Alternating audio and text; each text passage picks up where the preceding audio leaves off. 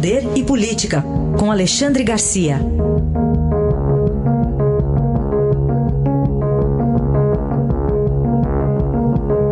Alexandre, bom dia. Bom dia, Raíssen.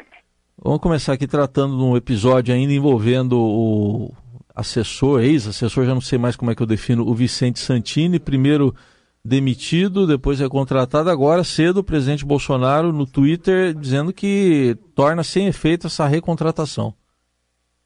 Ah, pois é, que, que coisa, vai para cima e para baixo, né? É, o que é? É, é o, o, ministro da Casa Civil tomando uma atitude o presidente tomando outra. Né?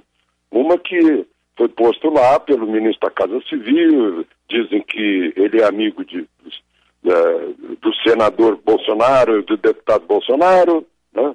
por isso que entrou, aí tomou aquele avião da Força Aérea, não foi legal, talvez isso tenha pesado um pouquinho na, na volta dele, não foi legal, mas foi contrariou compromissos de campanha do presidente de, de, de uso mais uh, uh, mais restrito de, de, de, patrimônio público, né, de recursos públicos. Aí ele perdeu o cargo de ministro interino, ele não substitui mais o ministro, não tem essa força, tanto que foi nomeado pelo que entrou no lugar dele.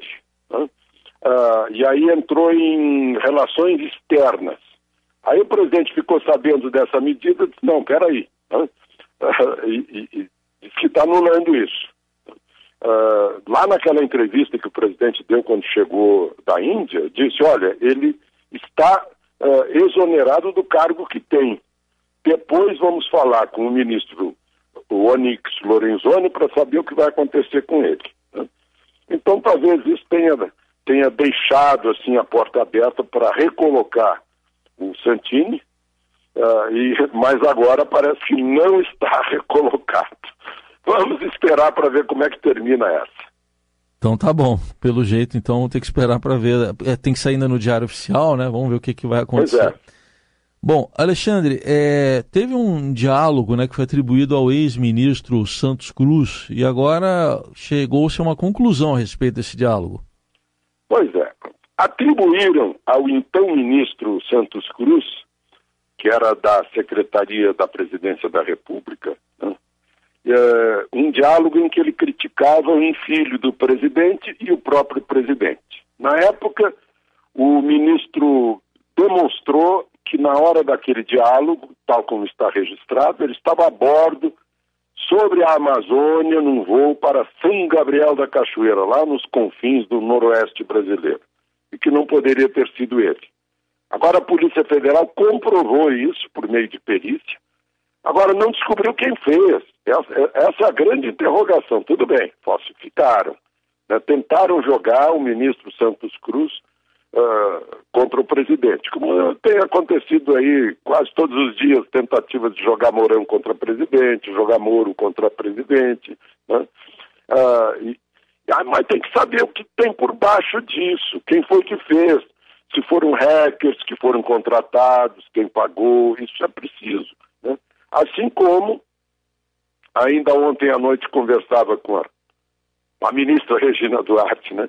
Investigar como é que foi a tal montagem da fala é, de Alvim com, com frases plagiadas de Goebbels, com um parágrafo inteiro plagiado de Goebbels, com Wagner tocando atrás, com uma cruz muito, parece uma cruz grega, atrás também, montando o cenário. Né? Quem foi que fez? Foi só o Alvin que fez tudo sozinho? Quem editou? Por que entrou aquele trecho lá? Wagner estava atrás dele, sabia, não sabia?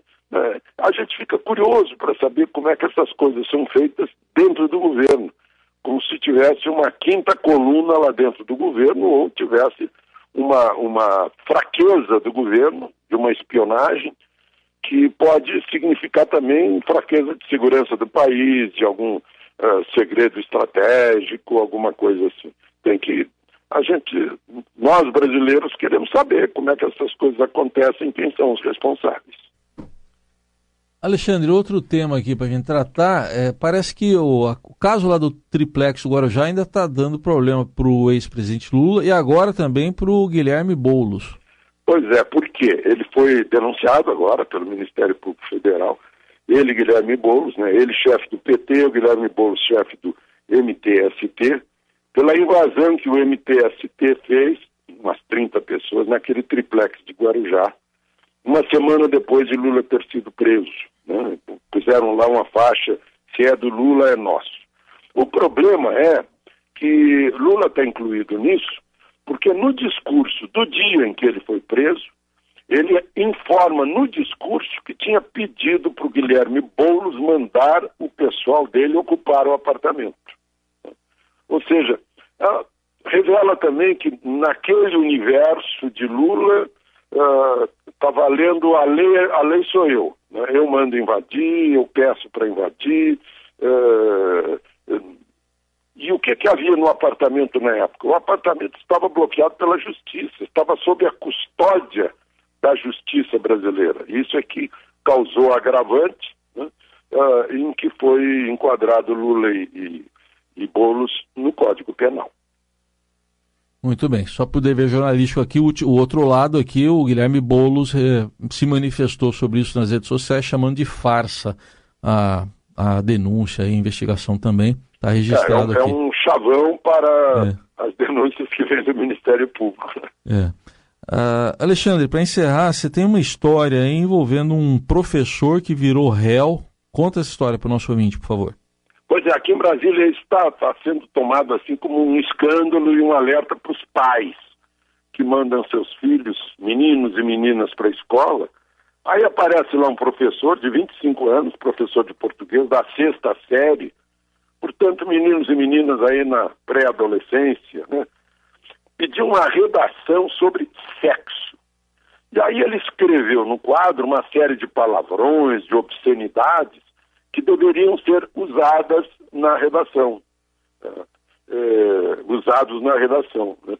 E, bom, aí isso, quando se soube dessa história, levantou-se uma polêmica grande, abriu-se um inquérito administrativo para investigar né, no, no governo local, mas agora o Tribunal de Justiça aceitou a denúncia do Ministério Público enquadrando esse professor no Estatuto da Criança e do Adolescente, né, por falta de respeito. Eu acho que o episódio serve de alerta para os pais. Né? Se os pais estão empurrando as crianças para a escola para educar também. Não, a educação é em casa, né? a formação de princípios, de caráter. Né? É feita em casa, não, não é na escola. A escola se ensina, na escola se estimula a pensar, se estimula a ter curiosidade. Né?